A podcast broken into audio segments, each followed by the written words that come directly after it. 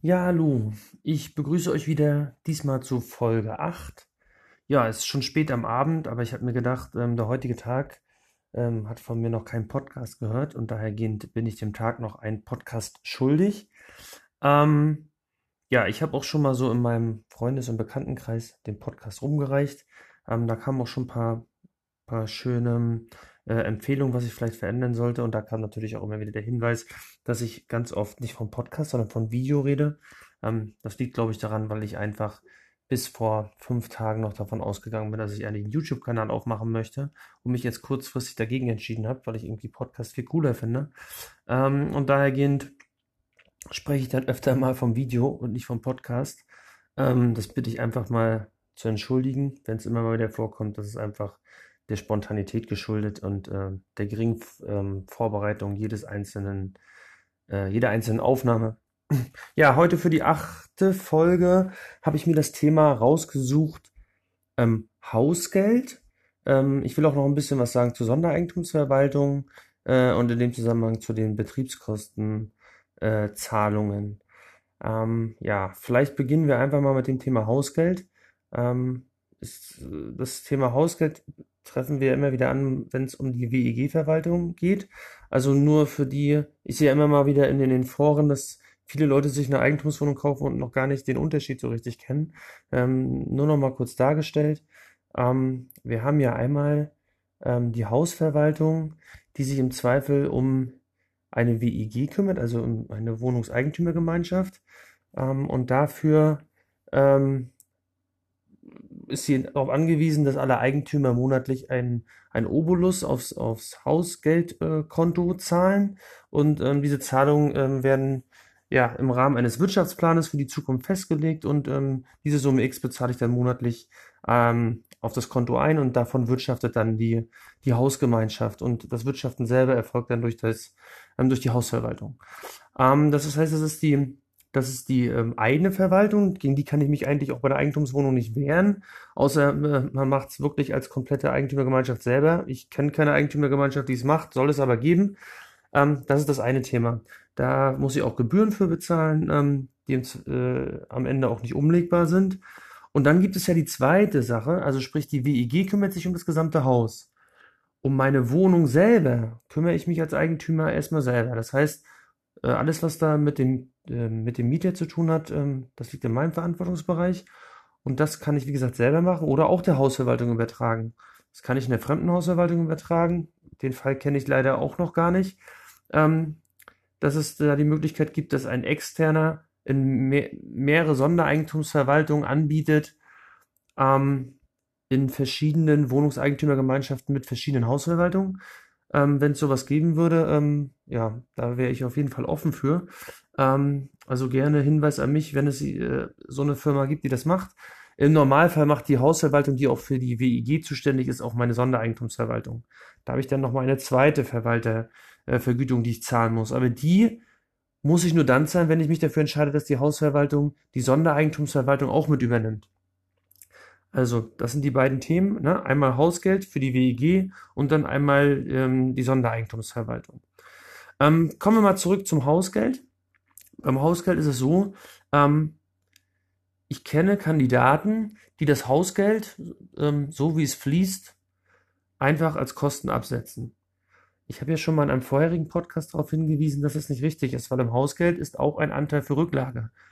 Und auch in diesem vorherigen Podcast, wo ich über die, das Thema Instandhaltungsrücklage gesprochen habe, habe ich nochmal explizit darauf hingewiesen, dass die Rücklagenzahlung, also die reine Zuführung aufs Rücklagenkonto, die Bestandteil der Hausgeldzahlung ist, ähm, erstmal nicht zum Aufwand führt und dahergehend auch nicht einfach abgesetzt werden kann von der Steuer, sondern erst der tatsächliche Verbrauch, also sprich, wenn eine Instandhaltung ist ähm, und dafür Geld vom Rücklagenkonto in Anspruch genommen wird, den Betrag kann ich dann absetzen. Ja, den kleinen Hinweis hier nochmal. Also dran denken, Hausgeld, ähm, wenn wir hier vom Hausgeld reden und vom abzugsfähigen Hausgeld, reden wir nur von dem Anteil, der nicht Rücklage ist. Ja, auch hier gibt's wieder Zu- und Abflussprinzip. Auch daran, glaube ich, denken viele nicht. Ähm, ich zahle jetzt, sagen wir mal, im Jahr 2019, nehmen wir mal als Beispiel, sechs Monate ähm, ein festgelegtes Hausgeld. Dann ist vielleicht in Mitte des Jahres dann die ähm, Eigentümerversammlung und es wird ein neues Hausgeld festgesetzt. Ähm, dann habe ich erstmal sechsmal die Vorauszahlung. Ähm, dann habe ich, also die Vorauszahlung für, ähm, sagen wir mal, Januar bis Juni 2019. Dann habe ich natürlich die Hausgeldabrechnung selber fürs Jahr 2018. Die betrifft zwar 18, aber die Zahlung dafür, also sprich, ich muss Hausgeld nachzahlen oder ich kriege was wieder, die fließt ja erst in 2019. Also ist die auch erst in 2019 steuerlich anzusetzen. Ähm, und dann gibt es eine Anpassung für die Zukunft. Ähm, vielleicht Erhöhung oder Senkung. Und der Wert ist dann auch wieder eine, ähm, ein Aufwand. Sprich für Juli bis äh, Dezember, die Zahlungen sind dann auch wieder Aufwand. Aber wie gesagt, nur der Anteil erstmal, der nicht Rücklage ist. Wie man mit der Rücklage umgeht, äh, da verweise ich auf den separaten Podcast, den ich schon erstellt habe. Ähm, es gibt natürlich auch andere Varianten. Äh, es gibt auch Hausverwaltungen, die ähm, merken jetzt, okay, die Vorauszahlung der ersten sechs Monate war nicht zu niedrig oder zu hoch. Wir ähm, ändern das mal und machen das rückwirkend. Also sprich, da muss man, wenn, wenn der Wert erhöht wird, dann muss man diesen Differenzbetrag, was sich in den ersten paar Monaten zu wenig gezahlt hat, auf einmal nachzahlen oder kriegt halt eine Erstattung. So eine Varianten gibt's auch. Ähm, die meisten Varianten, die ich antreffe, sind nochmal wieder anders. Ähm, da gibt es dann eine Anpassung, aber die Anpassung gilt dann erst ab 1.1. des Folgejahres. Also da wird nicht unterjährig angepasst. Wichtig ist eigentlich, was ihr mitnehmen sollt. Ihr guckt am Ende immer, welches Geld fließt wann und in dem Jahr ist es abzusetzen. Ähm, und ich möchte an dieser Stelle einfach nochmal, auch wenn ich es gerade gesagt habe, darauf hinweisen, weil ich immer wieder sehe, ähm, dass es bei Leuten falsch läuft. Ähm, die Nachzahlung oder Erstattung fürs Vorjahr ist in dem Jahr, wo sie fließt, abzusetzen. Ähm, ja, warum ist mir das eigentlich so wichtig? Weil ich immer wieder auch im Forum lese, ja, ich kann ja meine steuerliche Ermittlung noch gar nicht machen, ähm, also ich sag mal, ich bin jetzt im Jahr 2020, ich kann ja meine Ermittlung für 19 noch gar nicht machen, weil mir fehlt ja die Hausgeldzahlung und ich muss ja noch die Nachzahlung Erstattung ähm, fürs alte Jahr, also für 19 kennen, die dann aber eigentlich erst in 20 fließt. Das ist natürlich hinsichtlich der Haus, des Hausgeldes, des eigentlichen Hausgeldes, schwachsinnig, weil das schon Abflussprinzip gilt. Es wäre wiederum richtig, wenn wir über die Rücklagenberechnung reden, weil die müssen wir natürlich auch kennen. Aber das erkenne ich oftmals an den Fragen im Forum gar nicht, dass den Leuten überhaupt dieser Unterschied bewusst ist. Ähm, ich denke, ich habe jetzt einfach mal genug darauf hingewiesen und ähm, alle passen in der Zukunft darauf auf. Ja, wo trägt man eigentlich das Hausgeld ein? Das macht man auch auf Seite 2 der Anlage V. Also die Ausgaben sind eigentlich immer auf, auf, äh, auf Seite 2. Ich erkläre nachher nochmal bei den Betriebskosten, dass es da vielleicht eine kleine Ausnahme gibt. Aber grundsätzlich sind sie alle auf äh, Seite 2.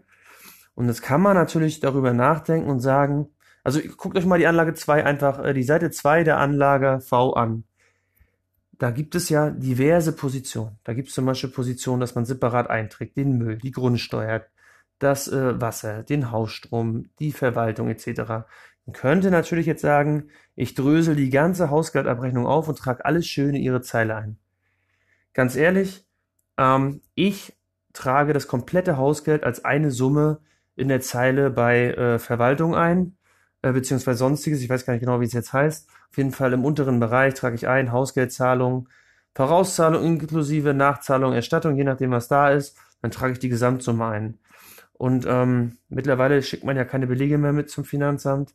Ähm, falls dann doch die Rückfrage kommt, dann könnt ihr auch gerne die Hausgeldabrechnung bekommen, aus denen die ganzen Daten ersichtlich sind.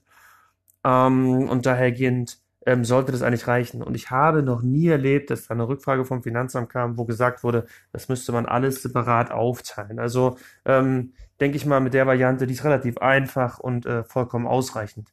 Also wer darüber nachdenkt, das aufzudröseln, ähm, dem würde ich davon abraten, außer das Finanzamt besteht darauf explizit. Wie gesagt, so einen Fall kenne ich noch nicht. Ja, das ist mir eigentlich auch nochmal ganz äh, wichtig. Ach ja, ähm, was ich auch machen würde, ist, wenn es auf der Ausgabenseite, also sprich auf Seite 2 der Anlage V, unter einer Position, die eigentlich immer eine Ausgabe ist, mal zu einer Erstattung kommt. Also es wird irgendwas zurückgezahlt ähm, oder wir haben zum Beispiel bei der Hausgeldabrechnung eine Erstattung, dann würde ich die trotzdem auf Seite 2 darstellen. Im Zweifel als Minusbetrag. Ähm, das finde ich sauberer, weil es grundsätzlich eine Ausgabe bleibt. Ja, das ist das Hausgeld. Ähm, ich hätte ja gesagt, ich würde auch noch gerne was sagen zum Thema Sondereigentumsverwaltung. Okay, von den Kosten her gibt es da gar nicht so viel zu sagen. Ähm, die Sondereigentumsverwaltung kostet ja im Normalfall, so kenne ich das, eine Verwaltungsgebühr, die nicht umlagefähig ist und äh, vielleicht auch noch eine Bankgebühr oder irgendeine Servicepauschale. Ähm, die ganzen Kosten werden dann auch ganz normal unten bei den Verwaltungskosten ähm, abgesetzt auf Seite 2 der Anlage V. Ähm, und dann natürlich gehört zu dem Thema Sondereigentumsverwaltung noch das Thema Betriebskosten. Und da gilt eigentlich genau das Gleiche wie beim Hausgeld. Nur ist es in dem Fall natürlich so, die Betriebskostenzahlungen sind ja eine Art, eine Art Zahlung des Mieters für mich, um die Hausgeldzahlung, die ich selber leisten muss, bedienen zu können. Also sprich, das Hausgeld haben wir bei den Ausgaben, die Betriebskostenzahlung haben wir bei den Einnahmen. Wir müssen nämlich auf Seite 1 ja die normale Kaltmiete ansetzen und dann alle Betriebskostenzahlungen. Da sind zum einen als Einnahme natürlich die Betriebskostenvorauszahlung, aber auch da sind die ähm, Erstattung oder Nachzahlung, ja, die äh, sich ergeben. Das ist ganz wichtig, ähm, auch da wieder zu wissen, da geht auch wieder Zu- und Abfluss. Das heißt, die Vorauszahlung, die der Mieter mir zum Beispiel für die äh, zwölf Monate in 19 leistet, sind da eine Einnahme. Und dann sind die, die Betriebskostenabrechnung für das Jahr 18, also für das Vorjahr, auch in 19 zu erfassen. Wir unterstellen jetzt mal, die Abrechnung äh, wurde auch innerhalb eines Jahres erstellt und der Geldfluss auf Grundlage dieser Abrechnung äh, ist auch in 2019. Dann ist praktisch diese Zahlung, Erstattung oder Nachzahlung auch in 2019 fürs Vorjahr da zu erfassen. Und auch da vertrete ich wieder die Auffassung, Einnahme oder Ausgabe, also sprich Erstattung oder Nachzahlung, beides auf Seite 1 erfassen. Im Zweifel wieder mit einem Minusbetrag. Ähm, ja, das war mir eigentlich auch nochmal wichtig, wichtig dazu sagen. Jetzt gucke ich nochmal auf meinen schlauen Zettel, ob ich vielleicht zu dem Thema auch nichts vergessen habe. Ähm, ähm, wie gesagt, besonders wichtig ist mir wirklich, dass ähm, alle verstehen, dass ähm, eine Nachzahlung im laufenden Jahr fürs Vorjahr oder auch eine Erstattung immer ins laufende Jahr gehören und niemals ins Vorjahr. Ähm, wie gesagt, das sehe ich leider in meiner ganzen beruflichen Laufbahn viel zu oft, ähm, dass das falsch gemacht wurde. Ja, weiter, glaube ich, gibt es zu dem Thema Hausgeld nichts zu sagen. Hier auch nochmal als abschließender Hinweis, denkt wirklich daran, die Rücklage und die restliche Hausgeldzahlung voneinander zu trennen. Ähm, was von der Hausgeldabrechnung am Ende umlagefähig ist oder nicht umlagefähig, ist eigentlich für die Darstellung bei den ähm, Einkünften aus Vermietung Verpachtung aus meiner Sicht ähm, irrelevant. Also das äh, sollte eigentlich keine Auswirkung haben. Ja, ich denke, das sollte soweit reichen und ähm, ich freue mich schon auf den nächsten Podcast. Jetzt gehe ich erstmal ins Bett. Euch auch einen schönen, äh, ja, je nachdem, wann ihr meinen Podcast hört, einen schönen Tag, einen schönen Abend, ein schönes Wochenende. Ähm, ja, wir hören uns bald wieder. Ciao, ciao.